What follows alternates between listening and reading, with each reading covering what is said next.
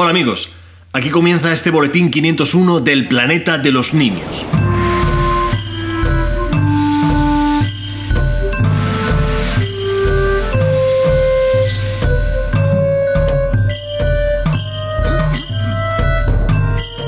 El planeta de los nimios. Hoy hablaré entre otras cosas de meritocracia. ¿Qué es la meritocracia? ¿La meritocracia es una verdad a medias o una mentira mal contada? La meritocracia es, por encima de cualquier otra consideración, una milonga, una engañufa, un baño de multitudes para todos aquellos que ya nacieron con méritos propios para poder invertirlos en su éxito, cualquiera que sea. La meritocracia es, en teoría, el mérito que florece por lógica pura, la consecución de un esfuerzo y dedicación que al final de un arduo camino siempre termina recompensando al dador. Esto es en teoría, como digo. Porque en la práctica, la meritocracia es una excusa de primerísima categoría para camuflar y darle una pátina de brillante color a humanidad a cualquier pijo que se precia. La meritocracia per se no existe y a las estadísticas me amparo cualesquiera que sean y donde se puedan encontrar, que se puede todo esto buscando arduamente como siempre en el Internet. Pero este no es un espacio para estadísticas ni datos contrastados. Este es un espacio para la sátira, la ironía, la bilis y muchas más características que vas a ir descubriendo a medida que exponga mi discurso totalmente clarividente. ¿O no? La meritocracia es una manera excepcional para mantener las cosas tal y como a los que mejor viven les interesa que sigan manteniéndose una forma de pasarle la patata caliente a toda persona viviente con independencia de su estatus social y económico. La tiranía de la meritocracia viene a dejar marcado en el costillar de nuestra sociedad de modernos muertos en vida de aburrimiento que el hecho contrastado de su esfuerzo y perseverancia serán el aval con el que conseguir un ansiado éxito, el que le permitirá ascender en su cotización, incluso en su consideración social. Esto es una milonga. Una engañufa, como ya había dicho antes, remarco ahora y diré después. Y lo es porque se le pasa al testigo la responsabilidad plena a quien puede o no tener la capacidad de que su esfuerzo sea atendido. Es una rosquita menos de presión al engranaje que, por ejemplo, le dice al enfermo de que su actitud depende de la mejora o incluso la cura. De su actitud. Quienes dicen este tipo de estupideces son unos anormales, unos mierdas secas absolutos, unos parias de la condescendencia, unos maleducados, pijos, arrogantes e inmorales. Este tipo de gente merecen un ataque de almorranas muy resecas y muy gordas, de las que les moleste hasta abrocharse el botón delantero del pantalón. Hay que ser muy hijos de los grandes putos para afirmar con vehemencia este tipo de mantras totalmente falsos.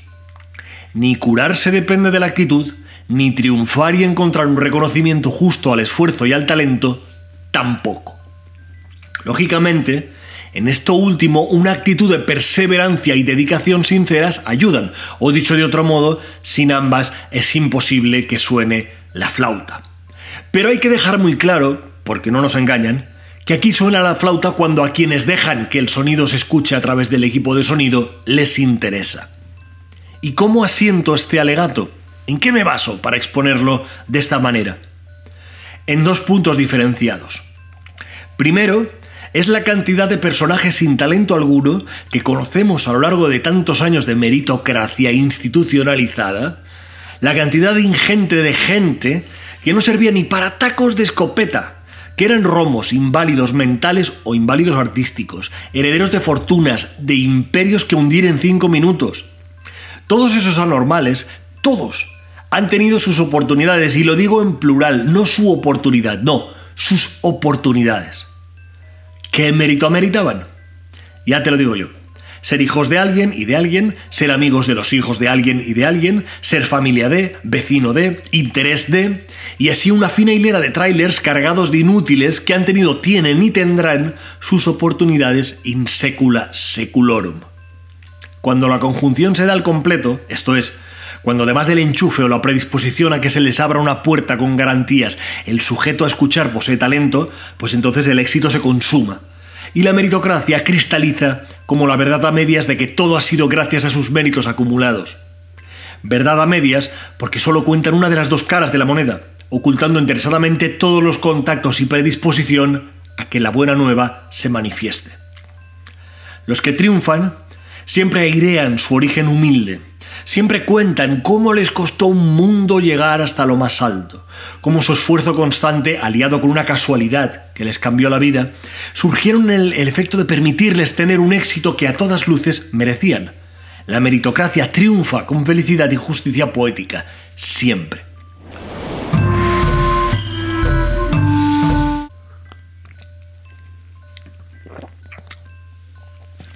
Pero, lo siento por cagarme en la magia de la película de sábado por la tarde que se montan, no siempre es así. De hecho, no es casi nunca así. Es más, es ínfimo el porcentaje de veces en que esto, tal y como nos lo cuentan, realmente haya sucedido así. Porque la meritocracia no existe, o al menos no existe ni por asomo, tanto como nos la pretenden colar. El cambalache de la meritocracia es un lavado de cara para que todos los hijos de puta del mundo sigan estando a salvo de sentir abiertamente cualquier vergüenza ajena. Y me la suda por delante y por detrás quien ahora me venga diciendo que esto lo digo así porque estoy amargado ya que no he obtenido a estas alturas de mi vida ningún triunfo ni reconocimiento realmente tangible al esfuerzo artístico que hago. Ningún éxito rompedor, mainstream. Me la suda, sinceramente. Lo siento por la expresión zafia, pero es la que mejor representa el nivel de estrés que me genera pensar siquiera por asomo este tipo de, de, de idea. No me he casado nunca con nadie, salvo con mi mujer, pero este es otro tema que a nadie le importa lo más mínimo. Nunca me he casado con nadie en el aspecto profesional, artístico, humano, en cuanto a humano y punto. Esto me da una independencia del pensamiento crítico maravillosa. Esto me aporta una tranquilidad y una perspectiva nítida acerca de los valores que considero verdaderamente imprescindibles para vivir bien. En ningún de esos parámetros, de verdad, encaja de modo imprescindible ningún gran reconocimiento. Si se produce y facilita el trabajo, mejor. Si no se produce, vivo con una calidad de vida fantástica. Desarrollo mis inquietudes creativas y comunicativas con absoluto disfrute. Y me permite observar y no tener absolutamente ninguna atadura para poder transmitir abiertamente aquello que previamente he razonado. Así que lo de las envidias y amarguras, para quien las necesite o para quien no pueda despegárselas de la zona perianal. Yo afirmo conscientemente que la meritocracia es un arma peligrosa, una pegatina tapando un agujero que es necesario para que el aire transite y así podamos respirar todos. La meritocracia es una mentira y te lo voy a demostrar con tan solo una pregunta o, dos. Contéstame, con sinceridad, venga. ¿Tú crees que si la meritocracia existiese realmente, no triunfaría todo Kiski? Te pregunto del mismo modo, de forma retórica, ¿a alguien que esté bien de la cabeza le gusta no triunfar?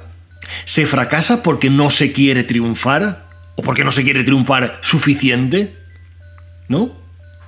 Si es una cuestión de uno mismo, si es una cuestión de actitud, de entrega, de crecimiento personal, persiguiendo un objetivo, un sueño o una liebre a toda velocidad, lo que sea, ¿no? ¿Quieres anunciarte en el planeta de los niños? ¿Seguro? Pues es muy sencillo. Envíanos un correo a través del internet, explicando por qué. No es broma. Puedes anunciarte de verdad. Otra cosa es que debas. La meritocracia, como concepto, es una mentira mal contada, pero a la cara. Claro, como hay tanto incauto mal leído. Sistema de gobierno en el que los puestos de responsabilidad se adjudican en función de los méritos personales.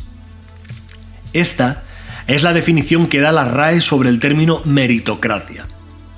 Eso no es una mentira mal contada. Mal contada porque a kilómetros se descubre el pastel. Si estuviese bien contada, al menos sería más complejo desenmascararla. Pero no, es que no hace falta. Así de subidos, así de seguros en el poder que atesoran, están quienes abogan ciegamente por la existencia de este mito moderno que es la meritocracia.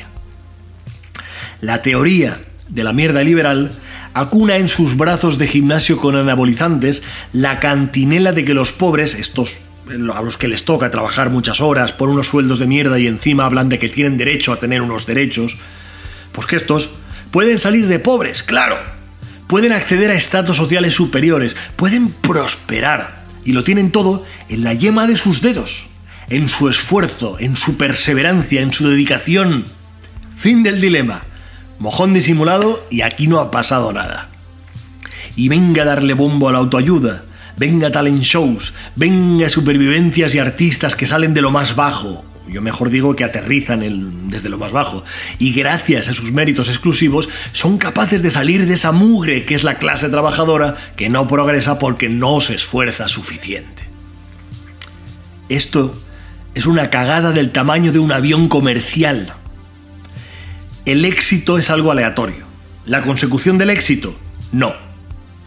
No se escucha del mismo modo a todo el mundo. No te reciben en todos los lados del mismo modo. No es lo mismo ser hijo de tal y cual que ser hijo de tus santos padres muy famosos pero solo en tu casa y a la hora de comer.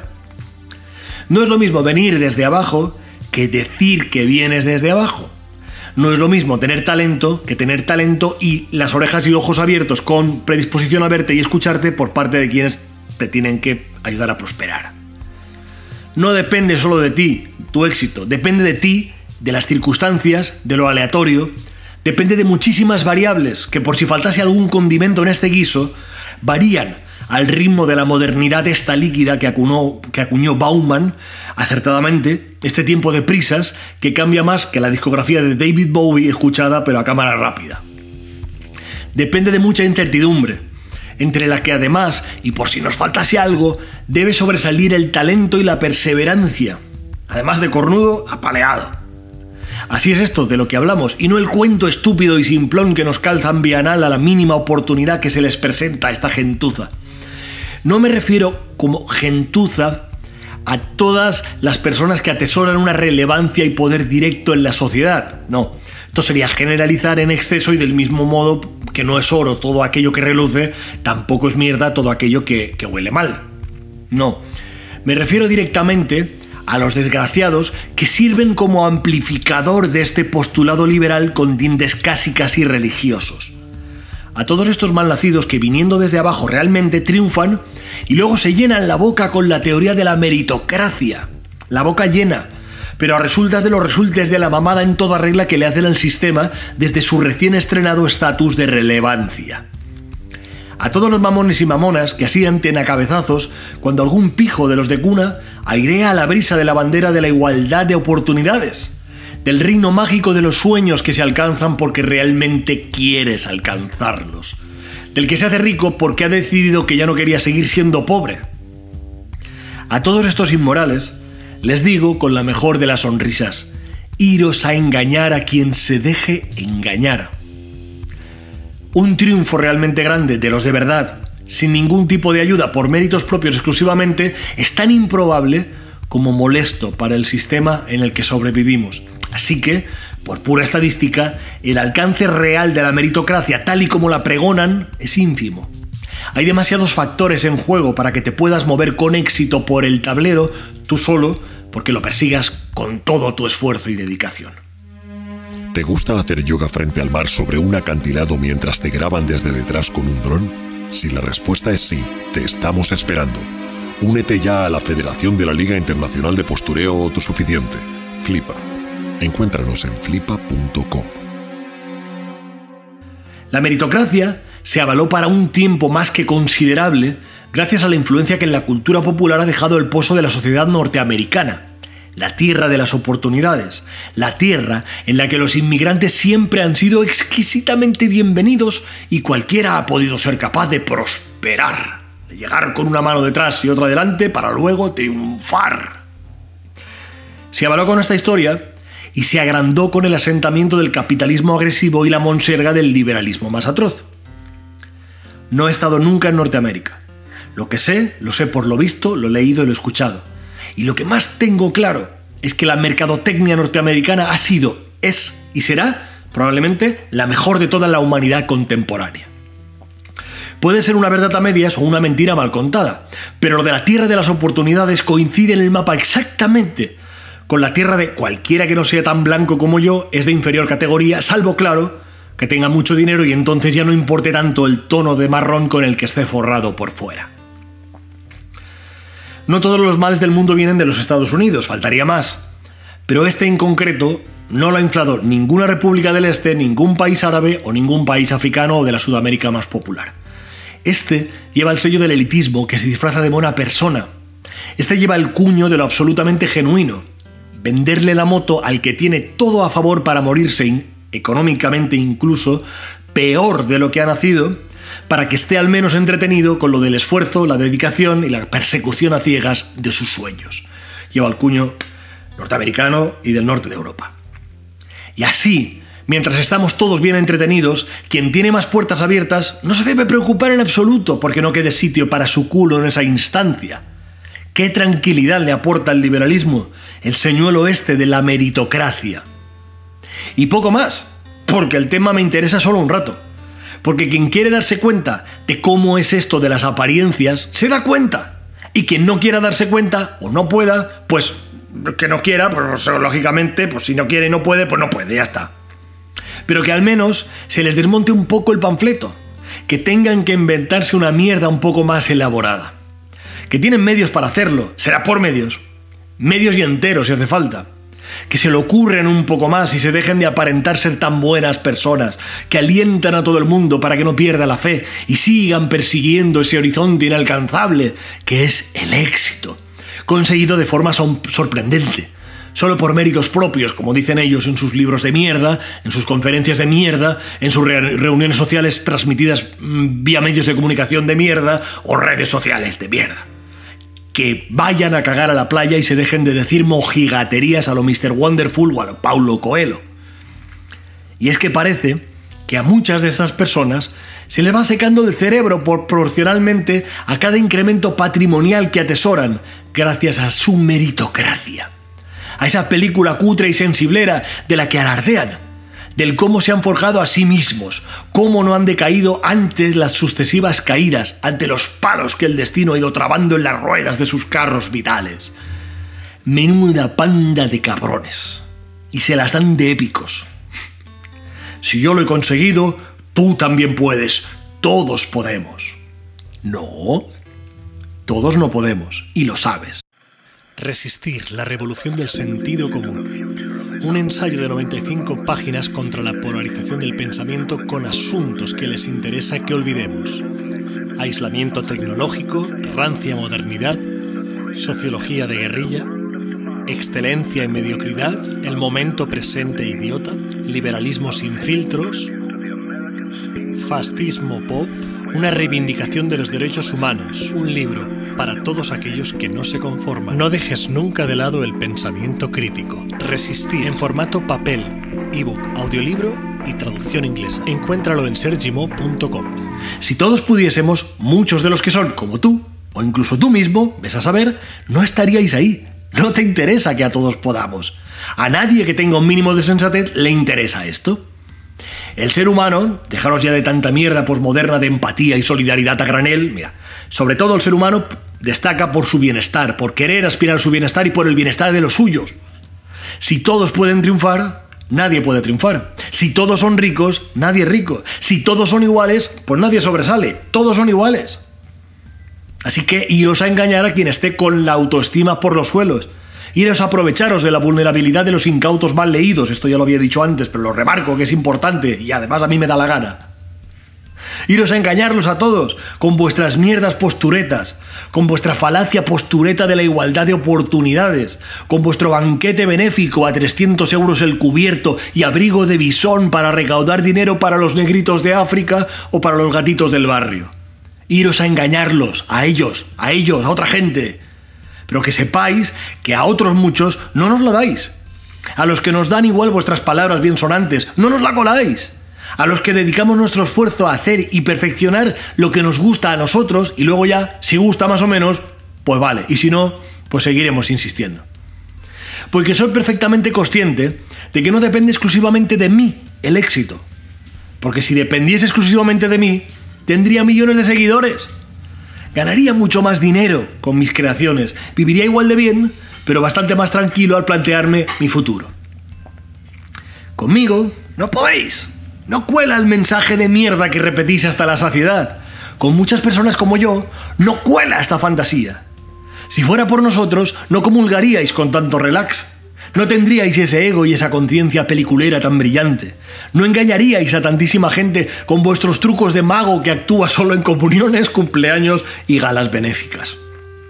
Si fuese por la gente que pensamos de este modo, os tendríais que mostrar orgullosos tal y como sois, explicando sin tanto decoro y mojigatería que sí, que vale, soy hijo de y de, o soy amigo de, o se me dan muy bien las relaciones públicas y qué. Y no todo el mundo puede tener éxito. No todo el mundo puede ser influyente. No todo el mundo puede hacerse rico. Hay determinados momentos puntuales en los que al establishment le interesa que pasen unos cuantos pobres a sentarse en su mesa, para sentar cátedra, para que el resto de pobres piense que si estos han podido, pues todos podemos. Podemos. Pues ni podemos, ni pudimos, ni podremos. Y el que diga que estoy equivocado, o es un idiota o un soñador. Y muchas veces coinciden ambas características en la misma persona, por cierto. Y no digo todo esto por conformismo. Lo digo por escepticismo, por análisis del comportamiento humano en la sociedad que habitamos, sin filtros, sin postureo del barato. No podremos porque no interesa a nadie, porque todos aspiramos a ser exitosos, bien por lo que venga por linaje, bien porque te toque la lotería de que te dejen una puerta entreabierta o una ventana, si viene el caso, y puedas sentarte a comer en su mesa. Todos aspiramos a esto. Y el que diga que no, pues es muy respetable, pero otra vez, por mera estadística, que no he buscado, no me apetecía, pues el que diga que no, por estadística, o es muy atípico o está mintiendo para dárselas de interesante. Meritocracia, los cojones, cojones o varios o lo que te venga a ti de cara. Y el que quiera, pues que les compre el argumentario a esta panda de inmorales que tanto se preocupan porque todos nos creamos a pies juntillas que somos iguales. Y que les quede bien claro a todos los desgraciados que siendo pobres o medio pensionistas validan este mantra que al hacerlo son tan mezquinos como ellos. Y a veces incluso más. Y ahora, ya me he divertido un rato bueno a base de descomprimir un poco de mala hostia acumulado, pues, publicidad. ¿Quieres anunciarte en el planeta de los nimios? ¿Seguro? Pues es muy sencillo. Envíanos un correo a través del internet, explicando por qué. No es broma. Puedes anunciarte de verdad. Otra cosa es que debas.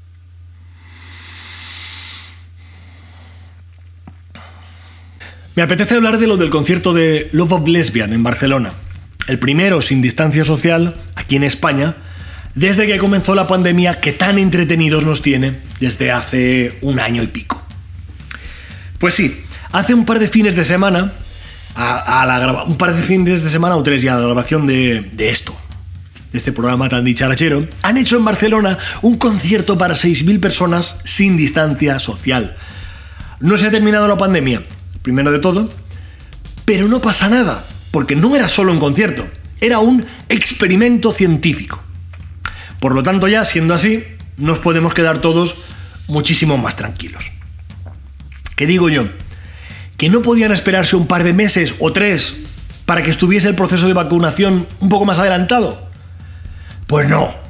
Más que nada porque esta prisa es para que luego se puedan dar, pues si hay alguna posibilidad de dar festivales en el verano, que tienen lo justo que ver con la música per se, pero como mueven unas cifras económicas, astronómicas, pues nada, que la cultura es segura.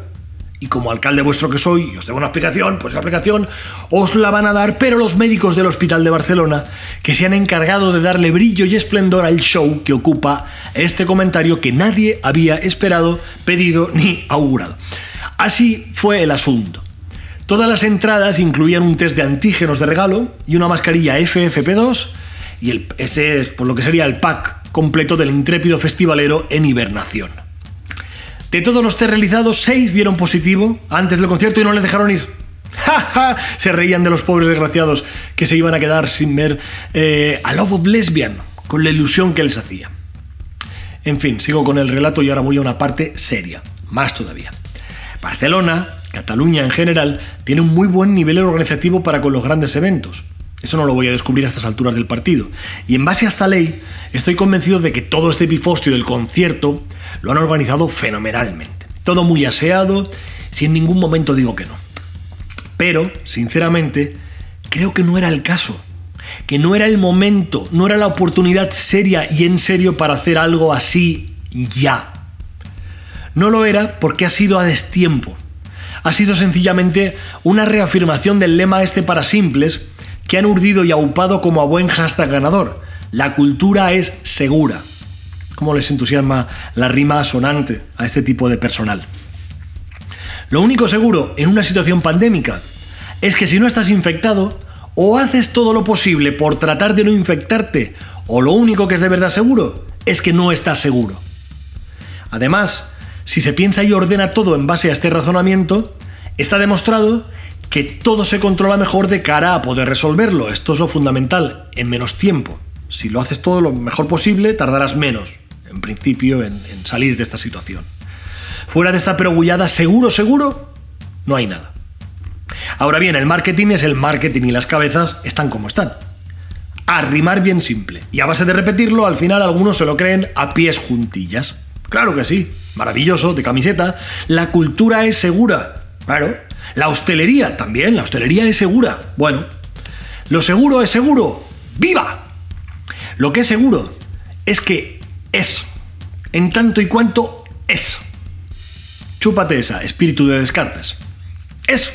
Eso lo tengo claro y neto. Y tú también. Tenemos claro que es seguro, que la cultura es cultura y que la hostelería es seguro, pero segurísimo que es hostelería.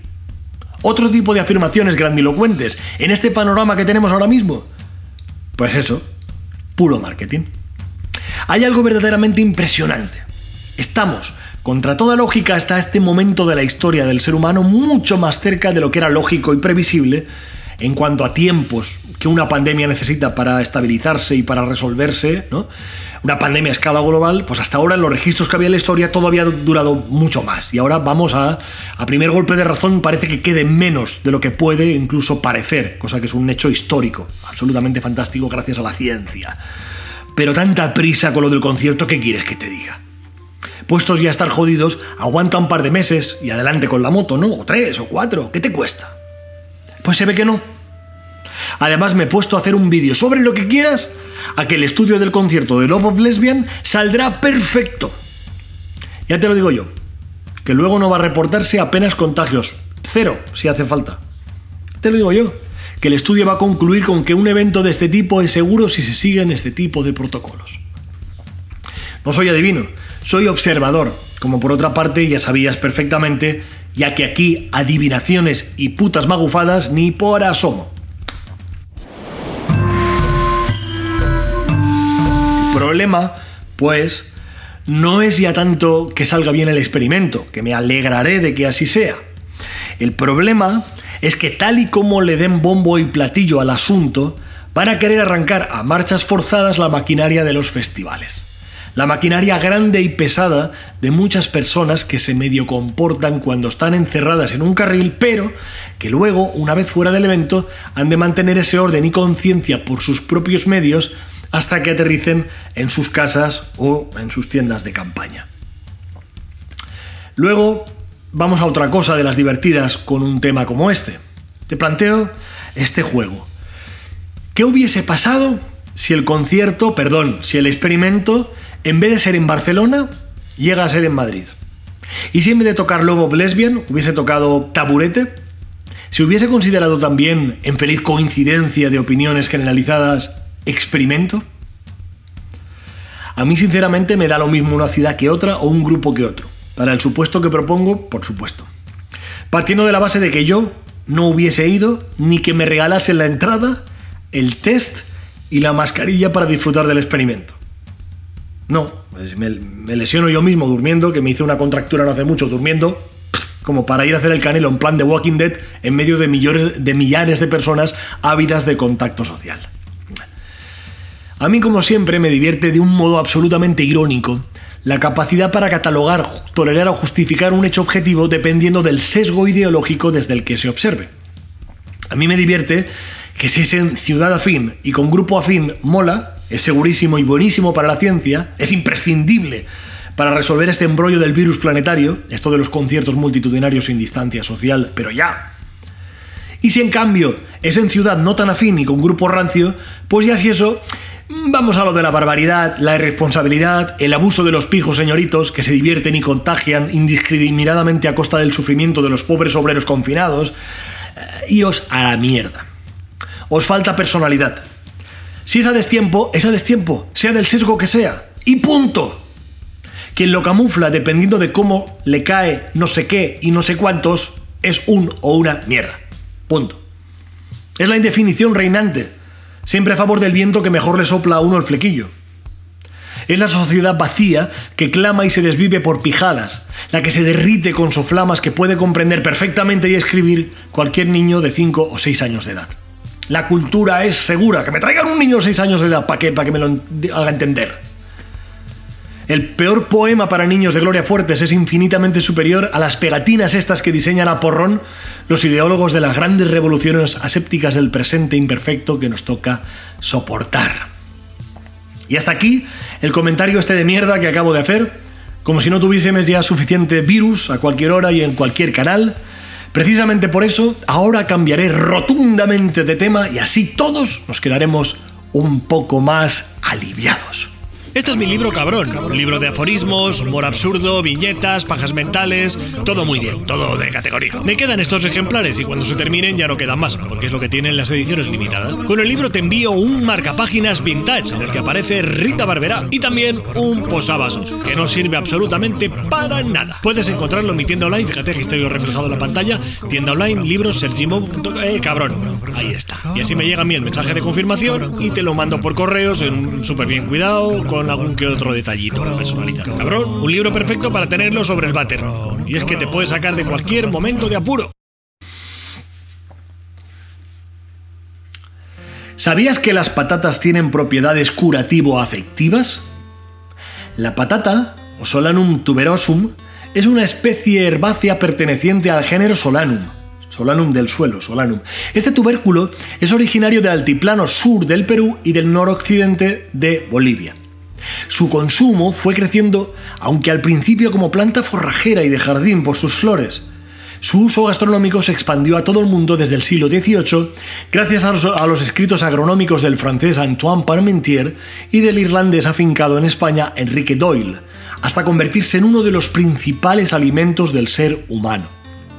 Todos conocemos sus propiedades nutritivas, pero ahora Gracias al resurgimiento de la sabiduría ancestral, podemos rescatar todas sus connotaciones y usos terapéutico-afectivos. La patata tiene un alto componente en almidón, y el almidón, según los estudios y ensayos biodinámicos, es una potente fuente de energía cósmico regresiva. Doris Preston, eminente científica y poetisa irlandesa, que basó sus teorías en la influencia energético lunar y su desarrollo empático en el seno del núcleo de los vegetales porosos, por cierto, científica y poetisa silenciada por el poder machista de las corporaciones multinacionales de los medicamentos no naturales, dejó escrito para la posteridad un estudio que nos revela algo que desaprovechamos en el uso cotidiano de las patatas. No sin mucho empeño, Preston llegó a certificar que las patatas sirven tanto como alimento saludable como como imán para las energías residuales negativas. Por ello, dejó constancia de que antes de acostarte es interesante que friegues una patata lavada por el aro exterior inferior de tu sistema digestivo, a través del cual te ayudará a expulsar las recargas energéticas de porte negativo que tanto merman nuestra capacidad empática y nuestra sensibilidad como seres humanos. Es decir, antes de dormir, tómate un tiempo para ti mismo o ti misma y friégate por el espacio de unos 4 minutos, con suavidad supina, una patata por sobre el círculo mágico de tu ano.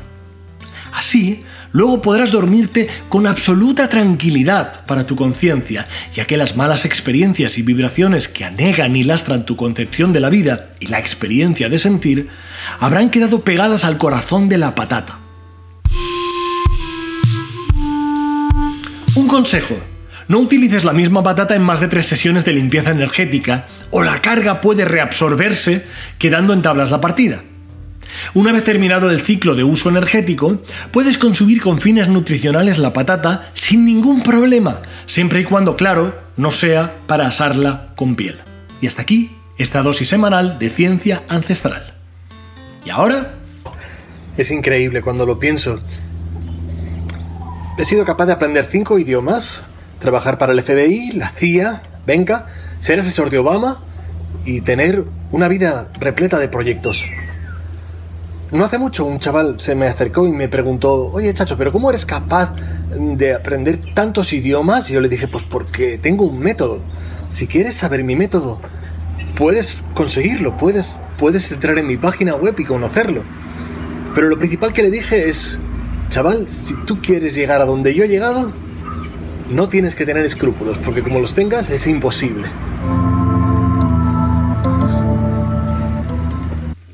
Como hemos visto en otra parte del episodio, lo del éxito es muy relativo. Lo dijo Albert Einstein en su impecable teoría de la relatividad, la que se hizo famosísima, la que nos dice algo que a todos, absolutamente a todos, nos suena de nuestra época del colegio. Seguro que a ti también te suena, ¿no?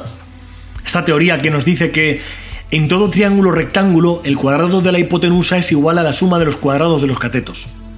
¿Es como te suena? La teoría de la relatividad por Albert Einstein. Menudo pelazo y menudo bigotazo en la historia de la humanidad. El éxito. El éxito es una rémora. Esta es una buena frase de mierda para imprimirla en sobres de azúcar moreno o de stevia si viene al caso. El éxito. Mira tú por dónde. Por ejemplo, el éxito para mis abuelos era poder tener coche. Poder tener un simple coche para ir en coche si así hiciese falta. Visto desde el punto de vista actual, mis abuelos resulta que eran modernos. Los abuelos de todos los que vamos teniendo ya una edad que nos predispone al ridículo cuando queremos continuar yendo de jóvenes, como regla general. Pues nuestros abuelos eran modernos, iban siempre a todos lados en bicicleta. Eran unos adelantados a su tiempo. Pobres como ratas, pero modernos. Y nuestros tatarabuelos ya súper concienciados con el medio ambiente. Todo orgánico, nada de favorecer a la mafia de las farmacéuticas, que al parecer son el mismísimo demonio. Que no digo yo a todo esto que el coche sea la solución a todo, ni mucho menos. Pero tampoco es el mayor de los males. Ahora percibo mucho pijo que puede permitirse coche y plaza de garaje, y en cambio opta por darse a lo de la bici por aquello del dar ejemplo de no sé qué. Tiene todo el derecho a hacerlo, pero tampoco sería necesario que se venga tan arriba y se sitúe en el lado bueno de la humanidad descartando a quienes no le digan sí buana de inmediato. Venga carril bici, venga espacios verdes y venga todo bien bonito. Está bien. No es todo súper maravilloso, pero está bien. Pero claro, sobre todo, fuera los coches, que junto con las vacas son el demonio disfrazado de felicidad. Ahí ya igual se pasan de frenada, súper ecológica y respetuosa sobre todo consigo mismos. Porque si eres un currante que trabaja en un polígono a tomar por saco, igual lo del coche te viene bastante mejor que lo del ecologipedal. Porque sí o sí. Si tienes 20 minutos para llegar hasta la puerta del colegio, recoger a tu prole que luego lleguen a tiempo a la clase de música o de pintura o de lo que sea, y tengas que ir a comprar y llegues a tiempo a recogerlos y son más de uno, pues yo qué sé. O si tienes un horario laboral de mierda y el poco tiempo que tienes entre vorágine, pues no quieres invertirlo de más en una hora y pico de ida y otra de vuelta, yo qué sé, es que hay casos para todo. Hay casos para todo. Hay que comprender las circunstancias de todos, sobre todo las circunstancias de los que están en desventaja sobre todo las circunstancias de quienes viven en una continua situación de vulnerabilidad. Esto lo digo, como todo lo que digo, porque me da la gana decirlo y puede estar equivocado o no. Eso ya depende de quien lo escuche. Lo único que digo es que últimamente veo demasiado postureo, demasiado mamoneo, como dijo el inmenso Rosendo. Demasiado mamoneo sobre todo entre personas que en teoría tienen una ideología virada al progresismo, con la que me identifico plenamente, con el progresismo, no con lo que dicen esta gente.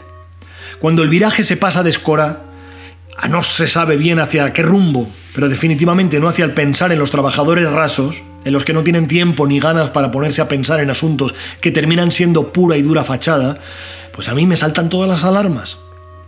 Porque últimamente hay mucha fiesta hacia mucha palmadita en el hombro de los posturetas, en el hombro orgánico y biomecánico de, de la modernor, que cumplen de pe a pa con todos los complementos de la Barbie o del Ken empático, respetuoso y mega concienciado con el futuro de nuestro planeta y para ya de contar.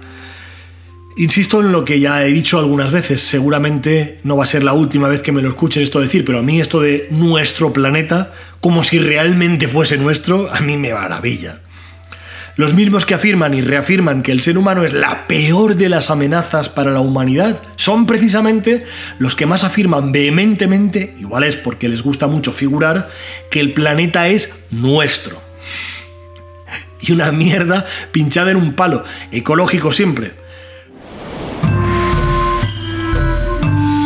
Pues el planeta no es nuestro, sino que somos nosotros los que somos del planeta la maravillosa paradoja del antihumanismo actual que en cambio tiene fijado en el centro del universo, en el epicentro de su propio ombligo humano. Va a ser que los malos siempre son los otros, los que no dicen exactamente lo que a mí me han dicho que tengo que decir para, para ser mejor.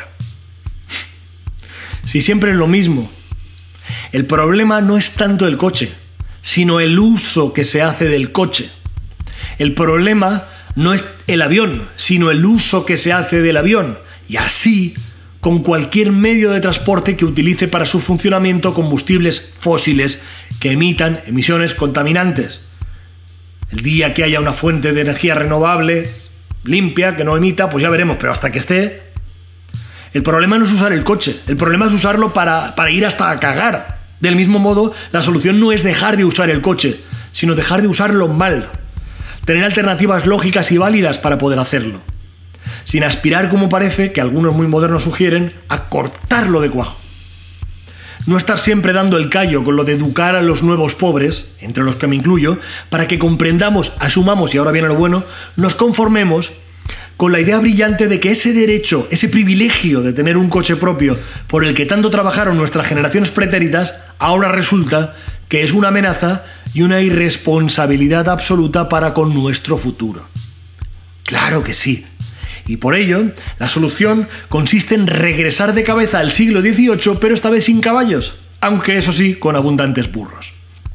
Además, tenemos que hacerlo con una sonrisa en el rostro y una buena vibra energética que nos conecte empáticamente a todos que nos permita estar felices y contentos, mientras los nuevos pijos, moralistas y bien pensantes, nos dan bien por el culo con el mango de PVC de una fregona comprada en Ikea. Claro que sí. Como siempre, el contrapunto. Tampoco es esto la moralina liberal del derecho a la propiedad como muestra de ascensión y compromiso con los partidos políticos, que permiten que acumules algo mientras ellos se forran. No. Es simplemente la parte más social de cuantas puedan darse y que no se debe descuidar en nombre de ninguna moda por agradable a la vista que resulte. Aquí va el mensaje. Que la gente pueda tener coche y usarlo para lo que necesiten usarlo.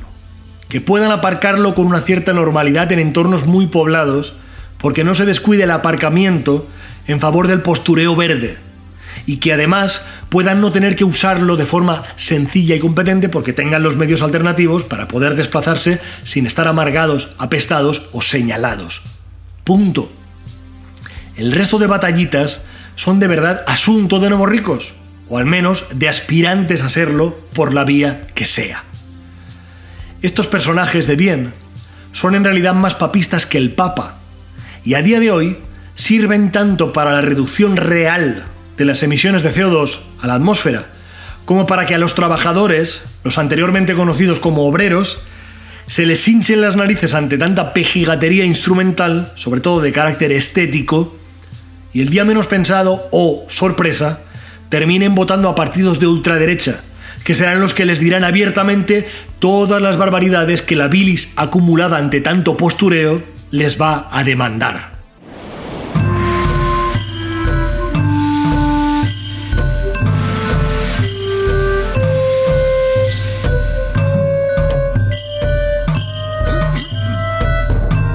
Todo lo demás sobra. Es como en el porno. Solo son puras y duras posturas. Pijadas. Todo muy ecológico, muy sostenible, muy respetuoso y por encima de todo y de todos, muy verde. Por cierto, ¿sabes por qué las plantas son verdes? Atención, pero gullada. Porque las vemos verdes.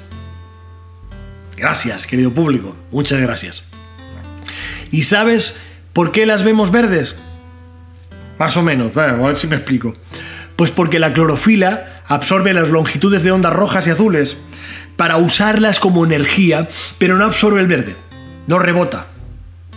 Vemos el color que ellas precisamente no necesitan para sobrevivir. Curioso el panorama, simbólico, poético, que se desparrama en este instante amalgamando tantas ideas gracias a este hecho meramente físico. Absorben el azul y el rojo, porque son los que pueden asumir para sobrevivir y repelen el verde. Curiosamente, el verde que vemos y que les representa en nuestra retina y en nuestra iconografía, condicionado por el modo en que percibimos la realidad. Para sobrevivir, lo verde necesita de lo rojo y de lo azul, porque esa suma es la que puede alimentarles en realidad. Lo del verde como única solución, pues solo un recubrimiento, una imagen.